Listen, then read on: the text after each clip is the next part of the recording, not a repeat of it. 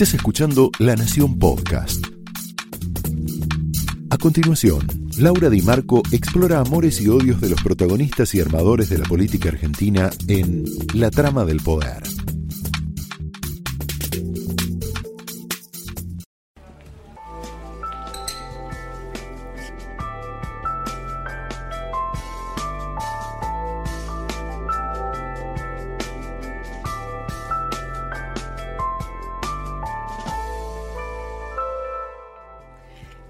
Tema central, el tema del día, la que tiene que ver, lo que tiene que ver con la foto, la foto que se conoció, que se conoció durante el transcurso del día de hoy, la segunda foto y la inmediata repercusión política en razón de la conmoción que generó.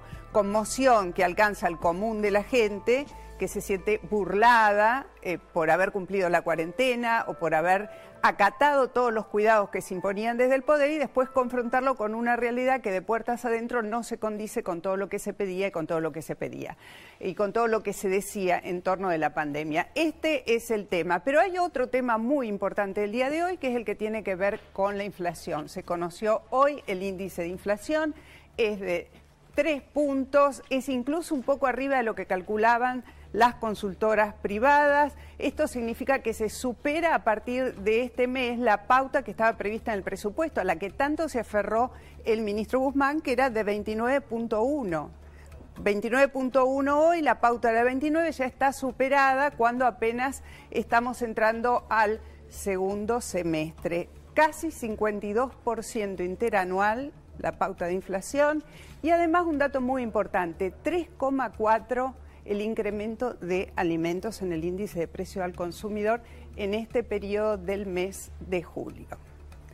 Pero hay otro tema, hay otro tema muy interesante que vamos a tratar hoy porque es uno de los tantos debates, probablemente uno de los más eh, intensos que nos plantea el tema de la pandemia, la obligatoriedad de la vacuna y todo lo que hay en torno al regreso al trabajo y la vacunación. Se ha abierto un debate, ustedes saben que el titular de la Unión Industrial Argentina ha dicho que el que no se vacuna podría tener que quedarse en casa y eventualmente no recibir su salario. Este debate tuvo inmediata contestación por parte de la CGT, la Asociación de Abogados Laboralistas, incluso desde el gobierno habló el mismísimo jefe de gabinete. Escuchen lo que dijo. Eh, no, debería existir ninguna política sanitaria que sea dictada desde, desde las empresas, eso no, no corresponde. Este, nosotros vamos a continuar con la vacunación de modo optativo, tenemos una gran aceptación, no puede haber alguna política económica o alguna política de sanción vinculada a eso si la vacuna es optativa.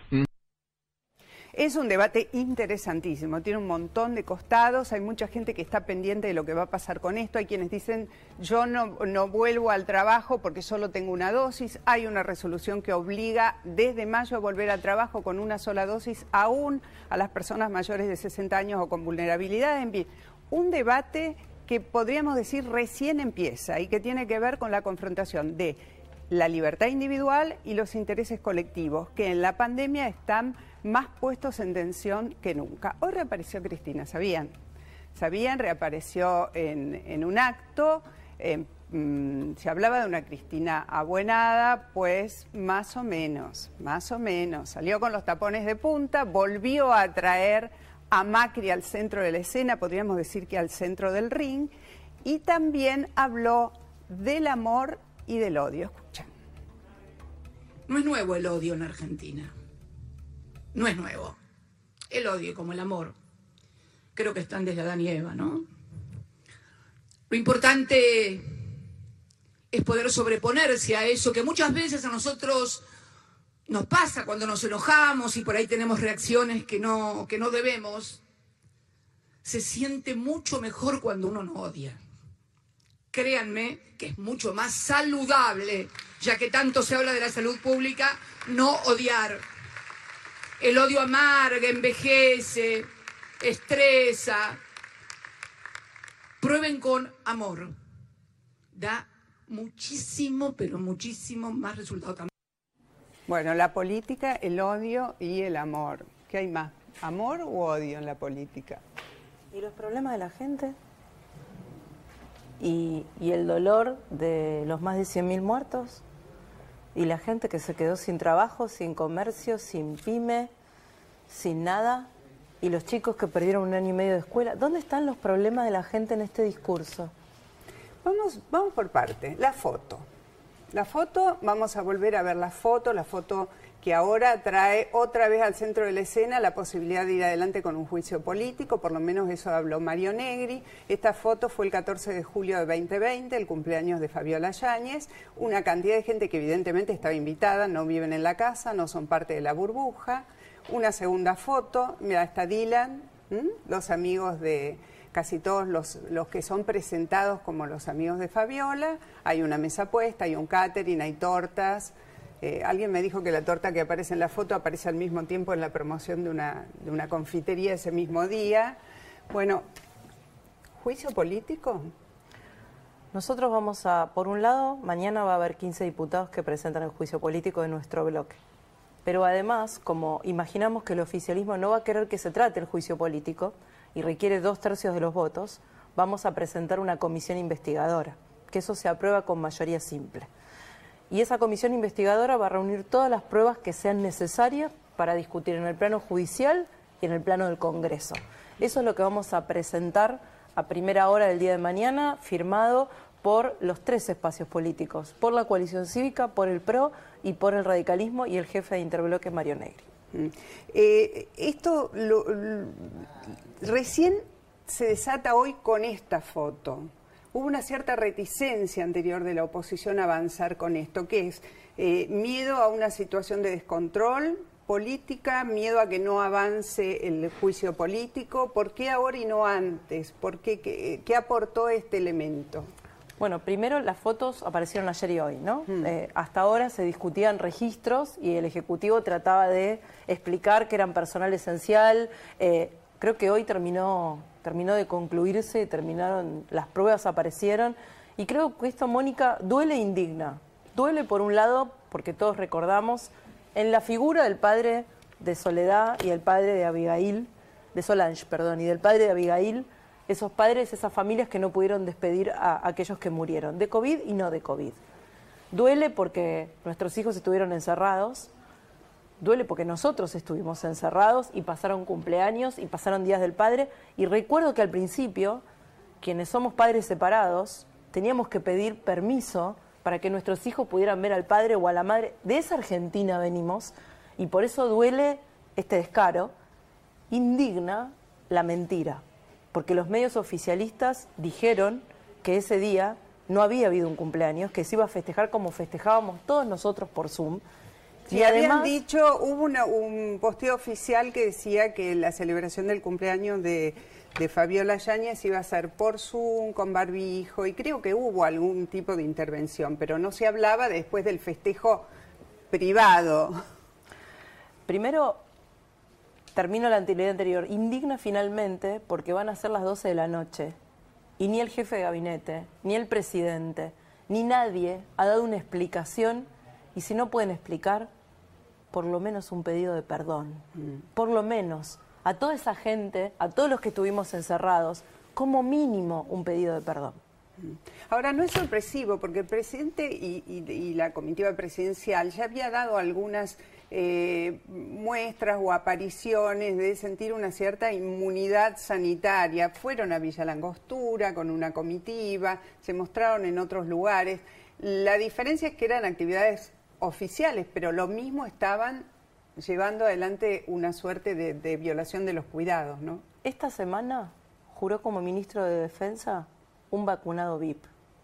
No es un error, es una conducta. Mm. Esto es lo que tenemos que entender.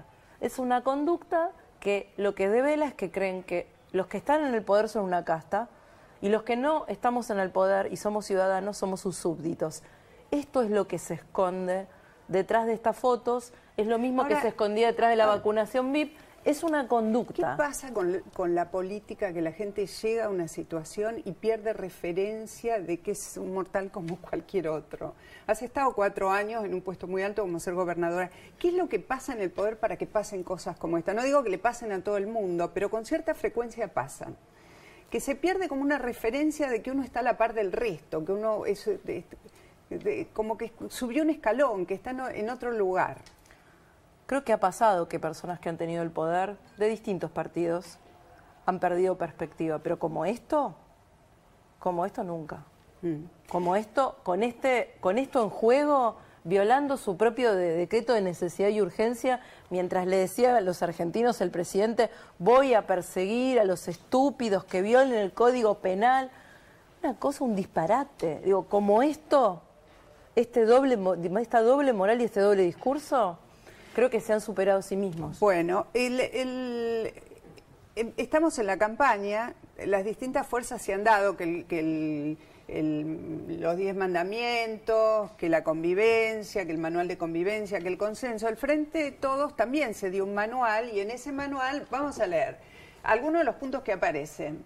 Salir de la defensiva y de ser reactivos a operaciones nos muestra impotentes y se vuelve en contra. Argumentar contra las noticias falsas las refuerza. Bueno, eso es lo que intentó hacer el presidente, argumentar contra una supuesta noticia y la reforzó. No ser agresivos que de eso se ocupan los canales paralelos. Cuando nosotros atacamos a Macri lo volvemos más aceptable para quienes nos rechazan. De hecho, uno de los párrafos es no hablar de Macri o no atacar a Macri. Nuestra mayor diferencia está en las prioridades. Nosotros cuidamos a la gente, cuidamos a su salud, cuidamos a su trabajo y ampliamos derechos. No podemos volver atrás. Hoy, cuando apareció el Cristina Fernández de Kirchner, volvió a traer a Macri a escena y volvió a instalar un escenario de extrema polarización. ¿Conviene esto? Yo creo ¿Conviene que... aparezca Macri de nuevo en escena? Yo creo que traen el pasado porque no pueden explicar el presente. Este es el problema, porque Mauricio Macri no definió la cuarentena más larga del mundo, porque Mauricio Macri no fue el encargado de comprar más las vacunas, porque Mauricio Macri no hizo que los hijos de las familias que tenían problemas o alguna patología tuvieran que esperar ocho meses, porque Mauricio Macri no vacunó a sus funcionarios VIP, no lo hizo del todo eso. Y como no pueden explicar todo eso, y las 90.000 comercios cerrados, y las pymes, las 40.000 pymes que cerraron, es pero Macri. Pero no les va a alcanzar. Y no les va a alcanzar porque lo que pasó en el último año y medio es inaceptable. Porque una cosa es que una política pública falle. Y nosotros como espacio hemos hecho varias autocríticas, no una sino varias, empezando por Mauricio Macri, que fue el primer presidente en publicar un libro donde hace su propia autocrítica, no vi otro. Ahora, eso es una cosa. Y otra cosa es un problema sistemático de valores, que es lo que estamos viendo acá. La patria es el otro, pero se vacuna primero el de 18 antes que mi abuelo de 90 que está esperando. Mm. ese es el doble discurso. Ahora, volviendo al tema de la campaña, eh, podemos eh, aceptar todos estos argumentos. Eh, hoy, cuando Cristina habla de Macri, habla de la situación que va del 2018 en adelante, de lo que ocurre con la economía. Esos, esos meses, esas dificultades, están, han dejado una impresión muy fuerte en la gente en el común de la gente, porque fueron meses muy duros en términos de lo económico, de mucha inseguridad. Por eso preguntaba, eh, Juntos por el Cambio, con Macri nuevamente en escena, ¿no está habilitando que volvamos a, manejar toda una campaña en términos del pasado y no del presente o lo futuro, que es lo urgente? Yo creo que el dato mata relato, Mónica. Y hoy la, la, vicepresidenta habló de la deuda, algo de un tema que vuelve una y otra vez. Yo quiero decir lo siguiente. La deuda no nació en nuestro gobierno. Durante el primer gobierno de Cristina, Cristina se endeudó un promedio de 5 mil millones de dólares por año. Durante su segundo gobierno se endeudó un promedio de 10 mil millones de dólares por año. Nuestro gobierno se endeudó en 18 mil millones de dólares por año. ¿Saben a cuánto lleva Alberto endeudado el país? 19 mil millones de dólares por año. Está en 30 mil millones de dólares de deuda de este gobierno. O sea que Alberto, por año, se está endeudando más que Macri. Entonces, la deuda no es el problema. ¿Cuál es el problema? El problema es que nunca cerramos un presupuesto con prioridades claras y siempre gastamos más de lo que entra. Por eso se endeuda, como cualquier familia. Eh, te acompaña Martín Tetaz, hasta hace, hasta hace poco tiempo un colega nuestro, pero economista. La canción que definiría la gestión de Macri es Despacito, Despacito, porque fue muy gradual y muy lento. Está haciendo una autocrítica bastante más fuerte que la que ha hecho Juntos por el Cambio, Tetaz. Primero yo valoro mucho que Martínez sea parte de la lista. Es una gran incorporación, se anima a hacer política por primera vez. Hay muchos dentro de nuestro espacio que piensan que, el gradualismo no sirvió. También es cierto que fuimos el primer gobierno no peronista en terminar después de 90 años, eh, venciendo una, una lógica que parecía imposible y que como tal, siendo un gobierno no peronista por primera vez en 90 años, tuvimos muchos más obstáculos que los que hubiera tenido cualquier otro gobierno. Yo me pregunto, ¿qué estaría pasando si esto que vimos hoy hubiera sido durante la presidencia de Macri? ¿Hubieran admitido que hasta las 12 de la noche no hubiera salido un solo funcionario a explicar nada? Mm. Bueno, por lo pronto el presidente de la Nación eh, tiene expectativas con respecto al 2023. Ya vamos a hablar un poco qué cosas están en juego en esta elección del, del 2021 y cómo se proyecta el 2023. Pero escuchen lo que dijo Alberto Fernández hace apenas unas horas. De corazón, gracias. Es muy feo ser presidente en un contexto como el que me tocó a mí. De verdad no se lo deseo a nadie. Porque es muy feo decirle a todos no podemos.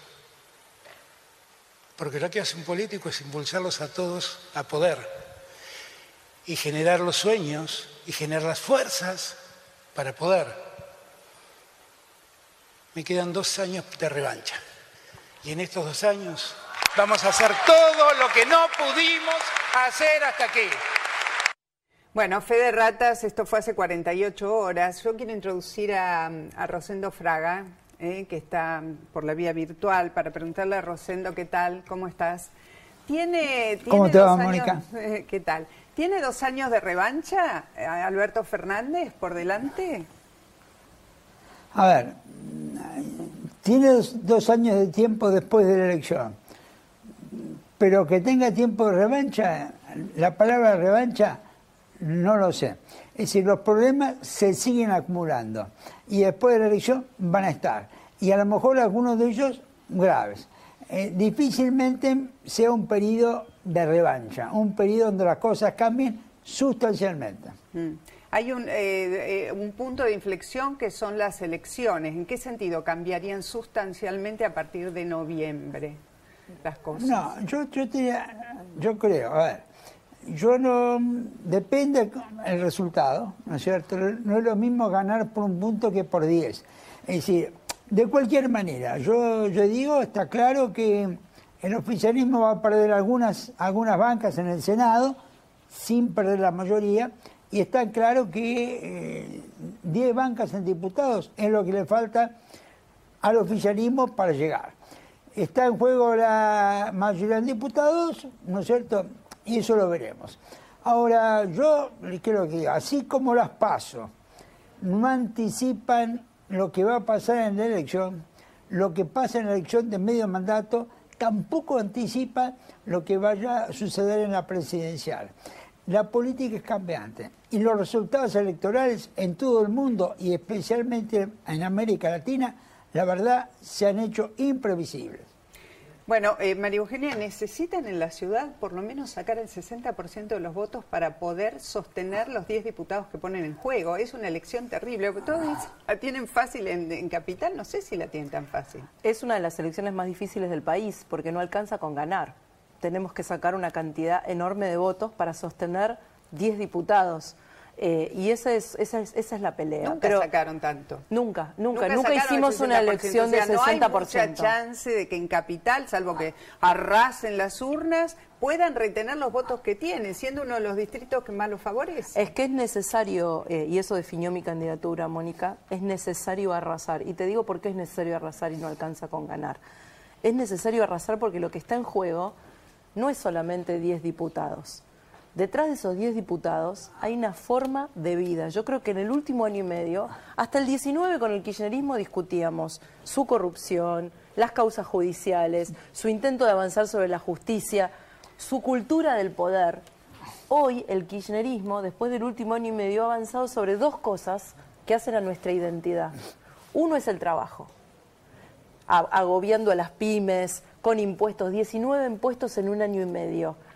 Y y no dejaban trabajar a la gente. Lo segundo es cerrando las escuelas. Nunca se vio una cosa igual. Ahora, eh, los he escuchado decir a, muchos dirigentes de la oposición, incluso creo que a María Eugenia, que esta es la última oportunidad, que el 2021 es la última oportunidad, 2021 a 2023. ¿La última oportunidad de qué? Porque eso es muy terminal, es como que se viene el fin del mundo, si no, sí. La última oportunidad de defender lo que somos y lo que queremos ser Yo me canso, Mónica, durante el día de escuchar madres que me dicen que sus hijos se quieren ir o de escuchar a jóvenes que me dicen mi amigo se fue y yo me pregunto por qué me quedo. Y no es un tema de un sector de la sociedad, es cada vez mayor. Y yo no quiero que se vayan, porque este es mi lugar, es el lugar de ellos y nadie nos tiene por qué echar, mm. porque no es que se están yendo, los están echando, porque este es un país que hoy no les ofrece oportunidades. ¿Por qué? Porque esta cultura en la que vos, yo y tanta gente que viene de clase media se, se creció y se educó pensando que con educación y trabajo progresaba, esto es lo que están poniendo en crisis y esto es lo que pusieron en crisis el último año y medio y esto termina en el plan mm. que termina en el sometimiento. Ahora, en los, eh, también en, las últimas eh, apariciones de Alberto Fernández, creo que fue, en el mismo episodio que vimos recién, él, eh, hablándole a los jóvenes, mejor dicho, fue otro escenario, hablando a los jóvenes, se presentó como alguien que tiene un gen revolucionario, eso dio lugar a que le revolearan todos los archivos, ¿cierto? Vemos el video. Yo, que desde mi juventud hasta acá, yo tengo un gen que nunca se me apagó. La madurez no la apagó. Unos dicen que uno es un revolucionario de joven y un conservador de viejo. Yo mi vocación revolucionaria de joven la sigo manteniendo viva la sigo manteniendo viva. Bueno, vuelvo a Rosendo. ¿Qué, qué, qué, presión le merece Rosendo esto?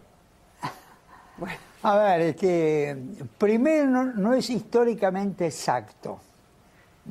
Me parece que Alberto en su trayectoria política nunca fue, nunca fue revolucionario. ¿No es cierto? Primero esto. Y segundo punto, a partir de esto creo que es un error esta, esta declaración. Al no ser históricamente cierto, eso presenta flancos. Pero además, evidentemente, lo revolucionario queda impostado con una figura política ni por trayectoria ni por acción se identifica con esa imagen del revolucionario. Bueno, aparentemente eh, Alberto Fernández le estaba hablando a los jóvenes, hay, un, hay mucha preocupación en los distintos sectores políticos por lo que está pasando con los jóvenes. Los jóvenes están eh, como, como que no comprenden qué es lo que pasa, lo que decías recién, ¿no? Muchos están desesperados, otros se quieren ir, que no saben dónde ponerse, pero por sobre todas las cosas hay mucha preocupación eh, por este tema. ¿Cuál sería el argumento para retener desde tu lugar, desde tu lista, desde Juntos por el Cambio a la gente más joven? ¿Qué hay para decirles para ahora, para, esta elección, no para el 2023, para... Lo primero es lo que te decía antes, esta es la última oportunidad. Es la última oportunidad de dar una pelea en serio que empieza ahora y termina en el 2023 contra este país que no queremos. Y por cada uno que se va, es como, yo les decía ayer a un grupo de ellos, les decía, es como si estuviera jugando el final del partido de la selección y faltan 15 minutos para dar vuelta al partido y se te va Messi. Los jóvenes de nuestro país son nuestro Messi. Si Messi se va, por más que nosotros corramos toda la cancha, el partido no se da vuelta. Mm. Entonces, este es el lugar donde yo quiero que tengan una oportunidad y todavía pueden tener una oportunidad y en el Congreso vamos a pelear con proyectos concretos, con Martín Tetaz, con varios de la lista, en educación y trabajo para que tengan una oportunidad. Están los que se van y están los que no se van a poder ir nunca porque no tienen la menor herramienta para salir de este pozo de depresión y de pobreza, que son los que no terminan la secundaria, los que no terminan la primaria, los que no comen a diario, los que entran en procesos de, desnutrición aunque coman. Jaime Rosenberg te tiene, que, eh, tiene una pregunta para hacerte. Adelante, Jaime. ¿Qué tal, ¿Qué tal Mónica? ¿Qué tal, María Eugenia? ¿Cómo estás? Eh, consultarte por el fenómeno Javier Milei, el gobierno está preocupado por el crecimiento de Milei y de las opciones eh, liberales por fuera de Juntos por el Cambio. Quería saber si también compartís esa preocupación y cómo explicás el aumento precisamente en los jóvenes eh, de esa preferencia. Bueno, la verdad es que él representa un sector liberal, pero nosotros también tenemos representantes liberales en la lista. Martín Tetaz es un ejemplo de eso con, te diría, un plus, ¿no? Que es que el gobierno de la ciudad ha demostrado en los hechos. Digo, todos queremos que las escuelas estén abiertas, pero el gobierno de la ciudad las abrió. Entonces, creo que hay un valor agregado en nuestra lista, que es muchas de las ideas que podemos compartir, nosotros las pusimos en práctica. Bueno, hay, eh, hay, un, hay un desencanto fuerte en la calle, hay tristeza, hay, hay abulia, hay que no me importa. ¿Irá la gente a votar? Hay una pérdida total de, la confianza hacia la dirigencia, hacia la dirigencia en general, no solo hacia el gobierno. ¿eh? Argentina está de luto. Fue un año y medio de mucho dolor, de mucha pérdida. Todos perdieron algo, todos. Y, y hay mucha tristeza. Ahora, todos tenemos que ser conscientes que esa tristeza, que ese dolor, que, que esa, ese desánimo no pueden ser el terreno fértil de la perversión, del sometimiento. Yo por momentos siento que es como si el gobierno hubiera entrado a mi casa a las patadas y hubiera decidido sobre cosas íntimas de mi vida.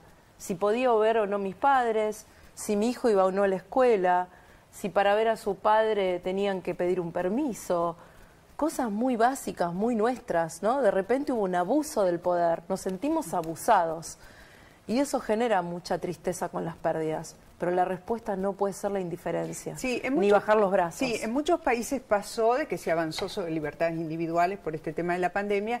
Es cierto que tiene que haber un correlato del ejemplo oficial, que es lo que está haciendo crisis en estas horas, con la ya venía siendo crisis, pero ahora lo hace de manera flagrante con la aparición de todas estas imágenes, estas fotos. Pero veamos lo que dijo, hay, un, hay, una, hay una lista en, en la provincia de Buenos Aires que eh, Vamos con Vos, que lidera Randazo. ¿Qué dijo Randazo de este tema, del desencanto de la gente con la dirigencia en general? Yo decidí convocar a gente de la sociedad civil, eh, porque me parece aparte que la dirigencia política en términos generales eh, ha, perdido idea de la realidad de lo que pasa en Argentina. digamos, la política ha perdido empatía, sentido común con lo que está ocurriendo en nuestro país. Bueno, creo que más o menos todos coincidimos en que esto está pasando. También se, creo que esto es percibido también desde el oficialismo. Ahora la pregunta es, ¿cuál es la narrativa? No voy a decir relato porque es una palabra que está asociada. ¿Desde qué lugar eh, juntos le va a hablar a, a la gente, la gente que está esperando algo para estos días, no para el 2023? No para proteger las instituciones que no se nos caiga el sistema del 2023, para ahora, para dentro de un rato. Concreto. Primero, si eligen nuestra lista, tienen que primero estar seguros de lo que vamos a votar en contra. No vamos a votar por ningún impuesto a la producción, no vamos a votar por nada que altere la independencia del Poder Judicial, no le vamos a votar poderes al, presidente, vamos a pedir que se investigue cada cosa que el Poder Ejecutivo no puede responder vamos a hacer ese trabajo y ese trabajo no depende de cuántos diputados tiene el oficialismo. Ese trabajo lo vamos a hacer siempre como lo hicimos en el último año y medio.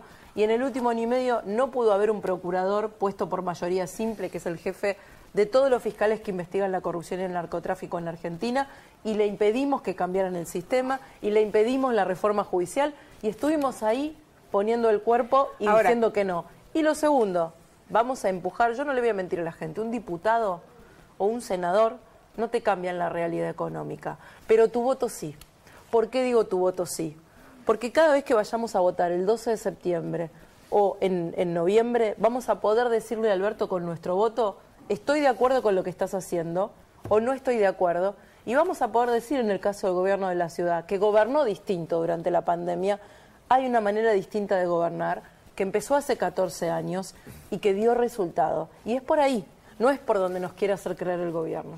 Vamos a algunos aspectos puntuales. Eh, la marihuana, como uno de los temas que apareció en, la conversación que tuvo con un programa hace apenas unas horas. Alberto Fernández, lo escuchamos. O sea, lo primero que tenemos que hacer es terminar con la hipocresía. La marihuana hace daño, el tabaco mata de cáncer y el alcohol degrada al ser humano. Si estos dos son legales, explíquenme por qué está la ilegalidad en este lago. Eso es lo primero que tengo que preguntarme. Yo esa pregunta me la hago siempre. Si yo parara acá mi respuesta, vos decís, este tipo va a legalizar la marihuana. Yo creo que poco a poco hay que ir dando pasos. Yo creo que nosotros ya legalizamos que la marihuana sirva para fines terapéuticos, para, con fines medicinales. Y tenemos que pensar y abrir un debate en algún momento sobre la legalización de la marihuana. ¿Es un tema? No. En nuestra lista hay gente a favor y gente en contra y es uno de esos proyectos de ley donde cada uno va a tener libertad de conciencia para votar. Ahora, dicho esto, que no nos distraigan. No tenemos que discutir hoy la legalización de la marihuana tenemos que discutir que el 60% de los argentinos o el 100 rápidamente tengamos la segunda dosis. Tenemos que discutir cómo vamos a hacer para levantar a las pymes para que puedan dar trabajo y que no les pase lo que les está pasando hoy. Tenemos que discutir que a la gente tenga la seguridad que tiene que tener en todo el país y no solo en la ciudad de Buenos Aires. Eso es lo que tenemos que discutir y la educación de nuestros hijos. Cómo hacer para que los chicos que se fueron del sistema vuelvan y que los que están adentro aprendan en serio. No tenemos que discutir, que no nos distraigan, que no nos instalen debates que no son urgentes. Todos tenemos una posición, yo estoy en contra y Martín Tetaz está a favor. Y así pasa con toda la lista. Pero no es este el debate. ¿Cómo hacemos para que esta campaña, que tiene dos pasos, ¿no? Una hasta el. Eh, dos pasos, digo, estoy haciendo un juego de palabras. A la paso del 12 y después eh, la, de la elección de noviembre, no se escurra entre chicanas, carpetazos, eh, bajezas. Es arrancó caliente en la interna, bueno, la serenaron, pero pero todo lo que viene por delante parece insinuar que esto de que no le peguen a Macri, nos estamos todos buenitos, el yo, no va a funcionar, no estaría funcionando, no ocurrió en los primeros días después de imponerse estas buenas razones. Mónica, yo hice campaña siempre de la misma manera y no voy a cambiar, porque no creo que uno tenga que ser alguien distinto cuando empieza la campaña. Número uno, escuchar. Recorro la calle todos los días, todos los días, todos los barrios, sin aparatos, sin actos oficiales, sin grandes pantallas. La gente y yo escuchando. Segundo, hablar de los problemas que escucho y encontrarle respuestas concretas. Y decir la verdad, esto se puede resolver en el Congreso, esto no se puede resolver en el Congreso, pero sobre todo decirles lo más importante. Más allá de los proyectos de ley que yo pueda presentar como diputado, mi lista, lo que acá está en juego es mucho más profundo han cambiado nuestra manera de vivir, se han metido con nuestros valores de educación y trabajo y no queremos eso, queremos ser clase media, queremos poder progresar, no queremos un plan que nos someta toda la vida y esto se juega en la elección. Eh, Rosendo, ¿qué se pone en juego en esta elección? Mira, yo te diría que el Congreso, ¿no es cierto?, y dos propuestas antagónicas, ¿no es cierto? Ahora, eh, cuidado, yo creo que hay un cierto equilibrio de poder una justicia que tiene una corte que hace equilibrio, yo diría que ha tenido fallos independientes, una Cámara de Diputados que ha puesto límites a proyectos del oficialismo, y esta es una estructura no tan fácil de cambiar, no tan fácil de cambiar. No creo que esta estructura cambie por un voto más o un voto menos. Te aclaro una cosa, yo creo que es muy difícil que en este momento alguien tenga un triunfo contundente, un triunfo arrasador. Yo creo que va a haber un voto eh, plural, no se lo da todo el poder a nadie. Bueno, gracias Rosendo. No sé si, si consolarme o no con esto. Un, voto. y sí, y sí. Eh, ¿Cómo te imaginas el, el, día después de las elecciones y de qué depende? ¿Tendrían que sacar un 60% en Cava? Un 37 por lo menos en la provincia para compensar una gran cantidad de legisladores que se ponen en juego. Yo creo que, que muchos argentinos van a ir a decir basta en esta elección, van a ir a poner un límite, van a decir no quiero esto. Tengo mucha esperanza de que eso pase porque eso tiene que obligar al oficialismo en los dos años que le quedan a escuchar. Ahora, Mónica, también quiero decir con toda la honestidad, uno puede hacer lo que quiera en la vida, lo que no puede hacer es evitar las consecuencias. Y ahora, en estos próximos tres meses, va a haber un festival de reparto. Y ese festival de reparto, para hacernos creer que estamos mejor, lo vamos a pagar después. Como la emisión del año pasado es el 50 de inflación en el supermercado hoy, lo que nos digan ahora que estamos mejor los próximos tres meses para que los votemos va a ser la inflación del año que viene y que estemos peor. Bueno, gracias, gracias. Eh, María Eugenia. Nos vamos a meter ahora con un tema de debate interesantísimo que planteamos en la apertura, que es el que tiene que ver con la obligatoriedad o no de la vacunación y eh, los precios que estén dispuestos a pagar los que no quieran vacunarse, la confrontación entre la libertad individual a elegir si uno se vacuna o no y el interés eh, general por protegernos mutuamente. Un compilado.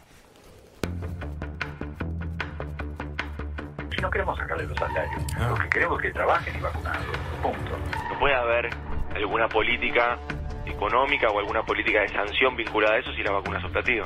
Es un absurdo, es un absurdo, la verdad. Eh, y aparte es ilegítimo e ilegal. Para mí tiene que ver más por la incentivación a la vacuna que por el castigo.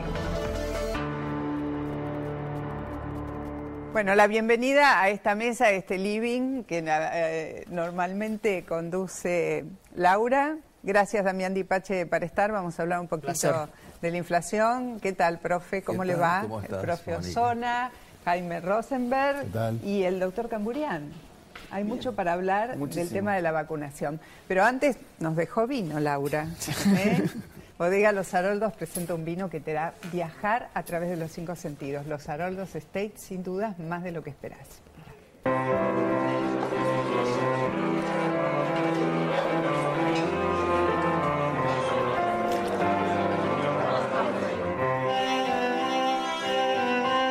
Los Haroldos State, mucho más de lo que esperás.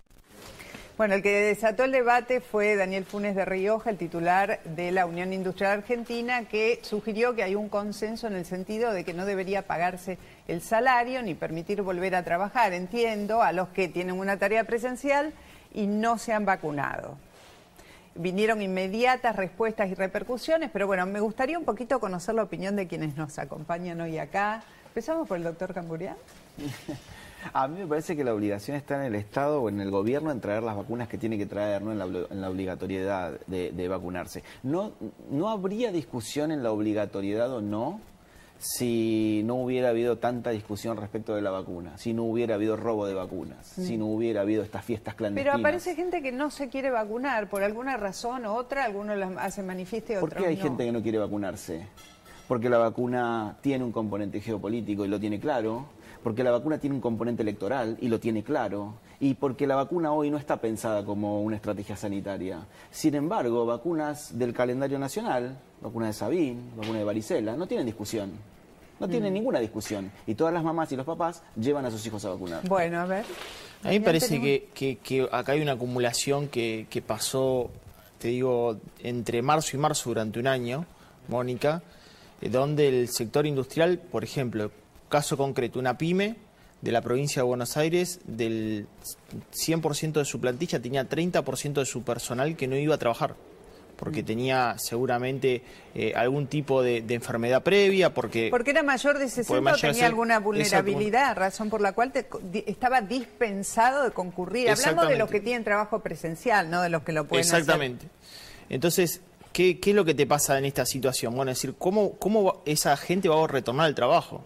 Entonces hay una situación, hay que la vacuna tiene que ser obligatoria, bueno, a, criterio no tiene que ser obligatoria, tiene que, como coincido con Carlos, tiene que estar a disposición para que se pueda vacunar. Pero la segunda es, la CGT dijo, bueno, hoy solamente es el 2% de los casos. Bueno, ¿qué vamos a hacer con ese 2% si es un 2%? Y para ese 2% dijo que van a desarrollar protocolos a futuro. ¿Cuándo a futuro? O sea, en algún momento hay que sentarse y hacer esos protocolos que vamos a esperar las elecciones y después hacer los protocolos. Viste, siempre patear para adelante la solución. Entonces yo creo que eso es, es en este momento, porque evidentemente estás en una situación donde quizás tengas incluso las dos vacunas y venga otra variante y no están los protocolos para esa gente.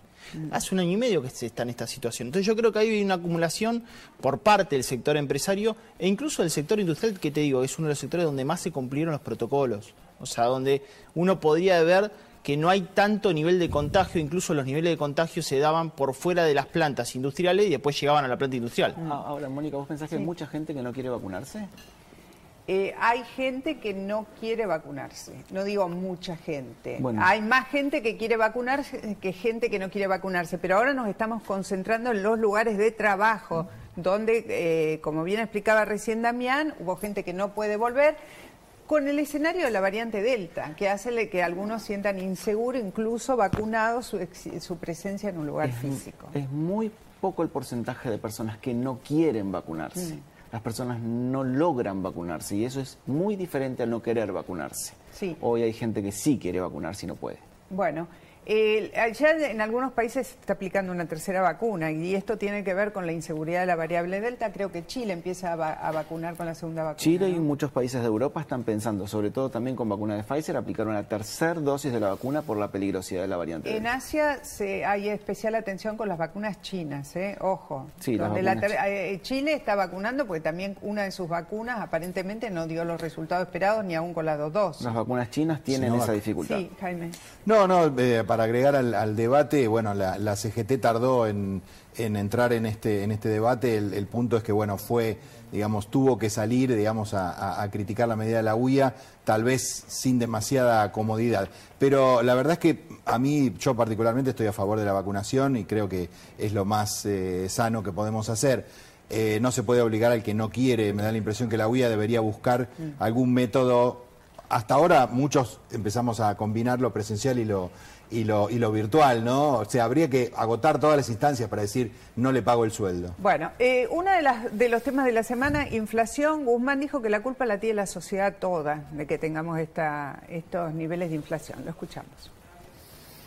Yo entonces decía, el proceso inflacionario tiene raíces macroeconómicas y lo que se vio inmediatamente fue que en buena parte de la comunicación se hizo resonar un mensaje de la inflación es un problema de las políticas económicas, como si fuera solamente un problema del el Estado o de, los, o de un gobierno o de los gobiernos. No, la inflación es un problema que no es una responsabilidad solamente del Estado, hay una responsabilidad colectiva. Bueno, la carita del profe.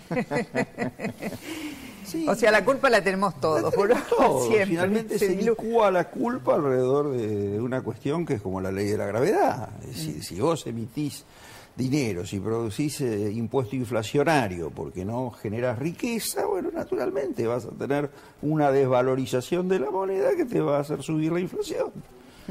Lo que pasa es que acá seguimos buscando el, el- el agujero al mate y creo que hay cosas que de una vez por todas habría que acordar políticamente, bajo la forma de, políticas públicas, como para, para empezar a andar. Es un país que hace 10 años que está detenido y las Qué- consecuencias... Qué increíble, están qué increíble Mónica, que eh, fíjate que en el resto de los países de América Latina la sociedad toda no tiene la responsabilidad sobre la inflación y sin embargo el Estado que tiene la posibilidad de garantizar un, un, digamos un equilibrio fiscal en definitiva tiene baja inflación. Y ese es el segundo discurso que da Guzmán respecto de a mi criterio errado en el concepto también pasó con los alimentos, donde él dijo, bueno, acá el problema fue la evolución de los precios de los commodities internacionales, de las materias primas. Y vos ves que en el primer, eh, los primeros seis meses del año, el promedio de la inflación de los alimentos en Argentina fue del 3,8%, y tomás la región y fue del 0,5%. Entonces, evidentemente, en el resto de los países de América Latina la sociedad es genial y acá es un desastre. Pero además atribuir la inflación a los precios internacionales es volver un debate de los años 60, que tenía que ver con la crisis del petróleo. Es, es- en ningún Tengo- país del mundo se habla así. Sí, tengo una buena o mala noticia, depende de cómo la vean. Los Reyes Magos se anticiparon, no son los padres, Así es. son los candidatos y vienen con Papá Noel. los camellos llenos de regalos. ¿Qué va a pasar con eso, Jaime? ¿Qué pasa? Bueno, con- sí, obviamente eh, tenemos eh, un, un festival de los, de- digamos, de, de, eh, anuncios que se dieron durante esta semana. Eh, yo ca- casi te diría uno por día, ¿no? Acá le pusimos maquinita electoral, eh, la maquinita está a full y el gasto, el gasto público aumenta. 100 mil pesos en subsidios, eso fue el lunes en Tecnópolis, eh, para jóvenes que culminen cursos de programación. Eh, 50 mil personas podrían, eh, si hacen bien el, pro- el, pro- el programa, si lo aprueban, recibir 100 mil pesos para comprarse una computadora. Después, en el mismo discurso, el presidente dijo Internet para todos, como servicio público, volvió a la carga sobre un tema que está en debate, pero que bueno, bueno, eh, llama la atención haberlo traído, digamos, en, Mm. en la campaña. Ahora, ahí estamos viendo, siguen los, Sí. siguen los regalos, pero Sí. la pregunta es, esto y la inflación, ¿qué Sí. pasa con esto y cómo se traduce en, en inflación? Porque alguien paga eso. Claro, sí, sí, sí, vos haces la cuenta 100 mil por Son 50 400 mil millones de pesos que van a volcar Exacto. al mercado. Exacto, Y vos- vos- el el Es, dato- es imprimir. es imprimir moneda. eh, y, y acá el dato importante lo dio el INDEC. La inflación dio el anúcleo 3,1%. Y cuando vos ves los precios regulados fue del 1,4%. Quiere decir que hay algo que está planchado y hay algo que está en otro calor. Lo planchado en algún momento se va a liberar. Y si vos tomás el interanual, que fue el 51,6%, cuando ves los regulados, lo que determina el, el, gobierno a partir de los servicios de las tarifas públicas, es del 39%. Tenés 18,3% de diferencia entre uno y otro. Es decir, hay un calor que está estamos sembrando la inflación futura. No te quepa ninguna duda. Además, Le metes más moneda y además congelaste precios para que además esa inflación... O sea, este estado de bienestar que nos va a acompañar hasta noviembre no es sustentable. No, de malestar. Mónica, es de malestar encima. Pero el gobierno te, lo va a plantear como que están volcando plata al eso, eso sin y todo lo demás. O sea, lo digo entre comillas, irónicamente. No es sustentable. Ahora, otra cosa que está pasando es que eh, los subsidios, la asistencia social, se devalúa día a día el compás de esta inflación, porque los alimentos 3.4 aumentaron y el plan con el que comprabas X cantidad de alimentos en julio, en agosto ya no te alcanza. Pero, eh, a ver, eh, los planes y, el mito de los planeros, los salarios sociales complementarios, ¿qué monto es el plan? Medio salario mínimo. 12.200 pesos. Pero 12.200 pesos. Plan potencial. Eh, con eso no puede vivir, no puede vivir nadie. Con lo que naturalmente esos trabajadores, esos conciudadanos nuestros, tienen que salir a hacer changas. O si no, tienen que ir a la olla popular a comer. Este es el tema. Ahora, detrás de todo eso hay un vasto aparato político, que es lo que está en disputa. Mm. Que es lo que está en disputa. Entre la corporación política, de la cámpora y los intendentes, y la corporación de las organizaciones sociales. Sí. Es la disputa por la calle. Sí, además podemos decir, no es la cámpora y los intendentes, es la cámpora, es los intendentes, es las organizaciones sociales que están dentro del gobierno, dentro del gobierno. que están afuera. y, eh, algunas organizaciones que están como emergiendo que nadie sabe bien quién son. Claro, claro que están. Ahora, este, la lógica esta de que los planes, pues la gente cree que se vive los planes, mucha gente cree que el que recibe un plan vive el plan. Eh, el plan, si tenés una changa para compensar, para, para, para redondear, si tenés solo el plan y la changa se te, se te desapareció porque esa clase media que te daba la posibilidad de hacer la changa o te compraba una cosa no está más, o no te te, no es queda el comedor, te queda el comedor comunitario, te queda la indigencia, te queda este desastre social que estamos viviendo, que es un fenómeno que ya venimos arrastrando hace 40 años en la Argentina, pero que es está en las antípodas del imaginario de este país desde sus orígenes. Vos tenés ahí, hay un buen informe de Carlito Sarvía que mostraba que hoy tenés 141 planes sociales y tenés 22 millones de personas recibiendo algo del Estado. Vos tenés que en los últimos 10 años el empleo privado cayó 4,7% y el público subió 26,7%. O sea, no tenés privado y no tenés forma de sustituirlo. El sábado pasado, cuando hubo la marcha respecto al salario este, básico universal, un salario básico universal que es diferente de un ingreso básico universal tiene condicionamiento y darle empleo. Y yo no veo las condiciones para que eso hoy se produzca en Argentina. Mm. Yo estaba pensando que... Bueno, tenemos acá un médico, pero que tiene una mirada política, Carlos. Eh, eh, ¿Cómo se, la van a arreglar los candidatos para decirle a la gente, lo que yo recién le preguntaba a, María Eugenia, a María Eugenia, ¿cómo se las van a arreglar para decirles a la gente qué pueden hacer después de esta elección los diputados? Eh, pensátelo, respira hondo, porque tenemos que ir a una pausa y lo vamos, lo vamos lo vamos craneando, como dicen los chicos.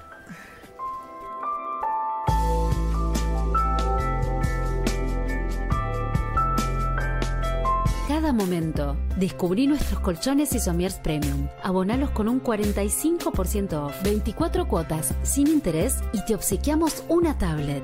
Lleva tu descanso a otro nivel con Bedtime. Somos Mercantil Andina.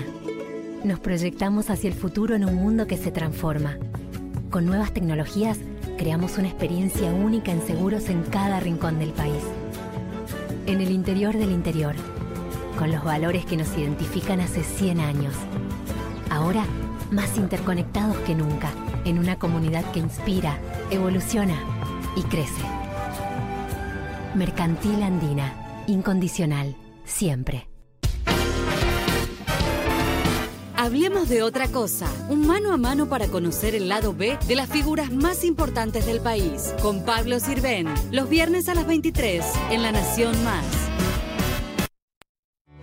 En el Banco Ciudad queremos que vuelvas a sentirte titular. Tira magia, caños y construí paredes. Entrená y estrená una compu nueva para hacer home office. Vení, meteles una gambeta a los que te dicen que no se puede y sentite titular de todo lo que querés hacer. Entra al Ciudad.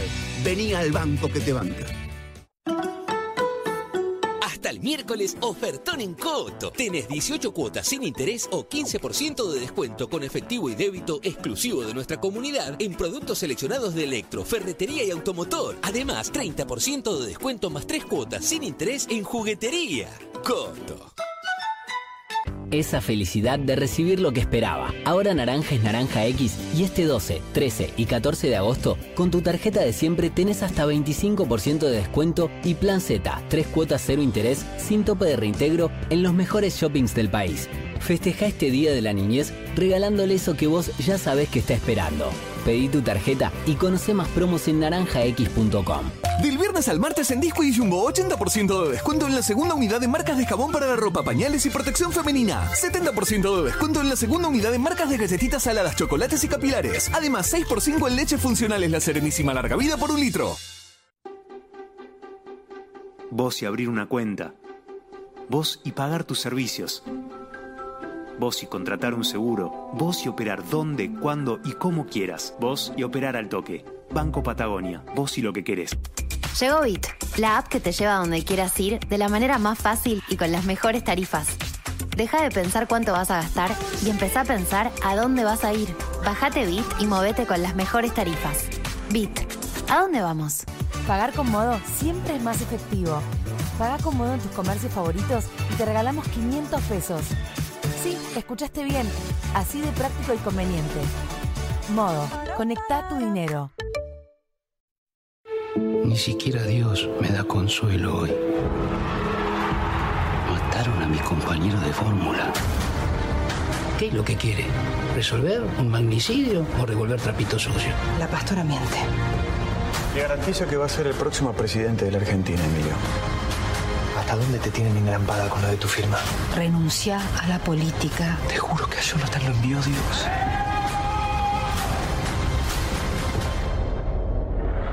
Este día del niño, encontrar Musimundo regalos de otro level.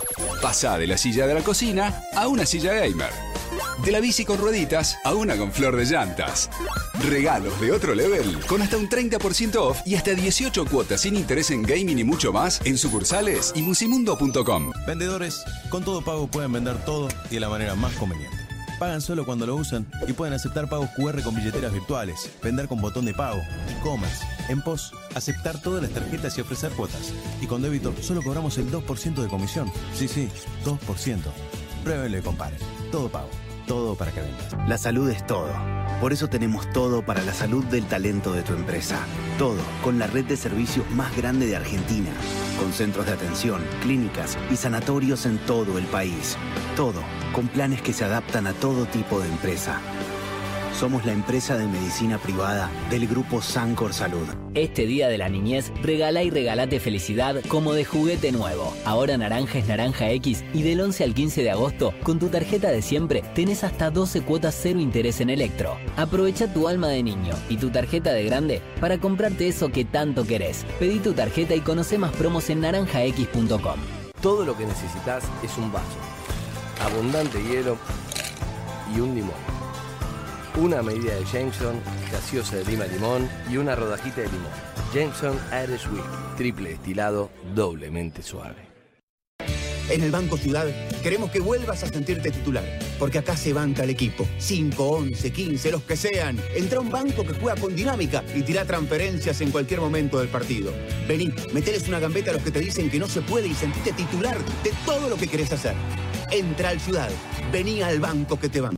Aprovecha el especial juguetería en Frávega.com. Hasta 50% de descuento, hasta 18 cuotas sin interés, envío gratis y entrega en 48 horas en regalos seleccionados para el Día del Niño. Cerca tuyo, siempre.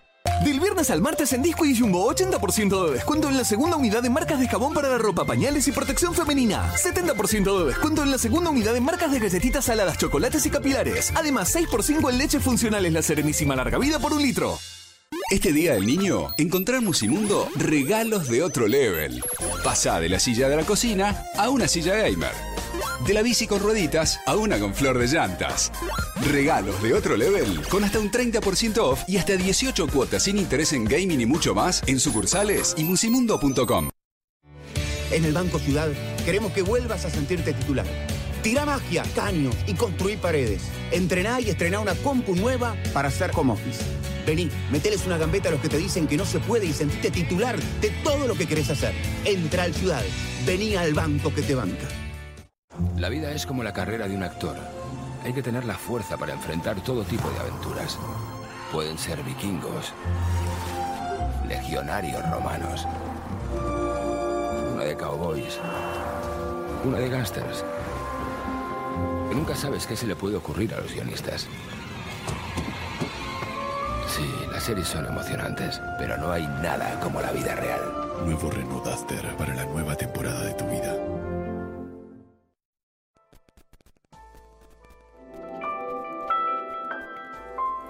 Bueno, había quedado una respuesta pendiente, ¿no? ¿Qué se le- que- ¿Desde qué lugar un candidato puede ser- con- convencer a alguien de que lo vote para qué sería? Hoy la política se utiliza o se tiene que utilizar como herramienta del día a día, del minuto a minuto. Mm. Vos necesitas una medicación, yo te la consigo.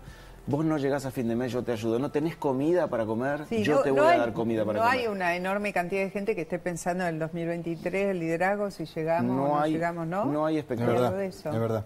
Sí. Todo a corto plazo, es verdad. Sí, no hay expectativa para adelante y hay un trabajo muy intenso sobre la droga en la provincia de Buenos Aires. Caminando mi barrio, Malvinas Argentinas, la droga es agua. Y esto tiene que cambiar porque esto es delincuencia. Bueno, se vio en el ataque narco que hubo el enfrentamiento con cientos de tiros, tres muertos. Distópico es lo que pasa en la provincia de eso Buenos Aires. pasó, pasó hoy. Totalmente. Eh, la pregunta sería, ¿hay tiempo, tiene margen la política para tratar de volver a empatizar con todos estos episodios que están ocurriendo con la gente? Ya no, no tienen marco. Aparte porque son figuras que verdaderamente no tienen representación. Hay una cuestión que ha perdido esta política, y la política en general, que es el contacto con la gente, el trabajo territorial. No hay trabajo territorial.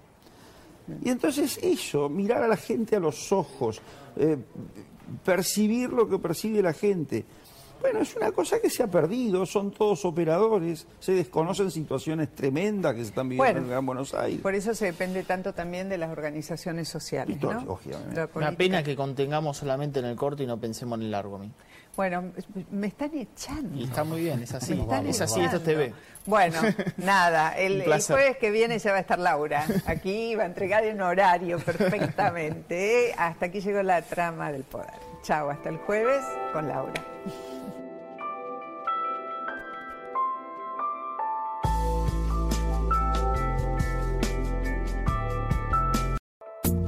Esto fue La Trama del Poder con Laura Di Marco, un podcast exclusivo de La Nación. Escucha todos los programas de La Nación Podcast en www.lanacion.com.ar. Suscríbete para no perderte ningún episodio. Estamos en Spotify, Apple Podcast, Google Podcast y en tu reproductor de podcast favorito. Seguí escuchando La Nación Podcast.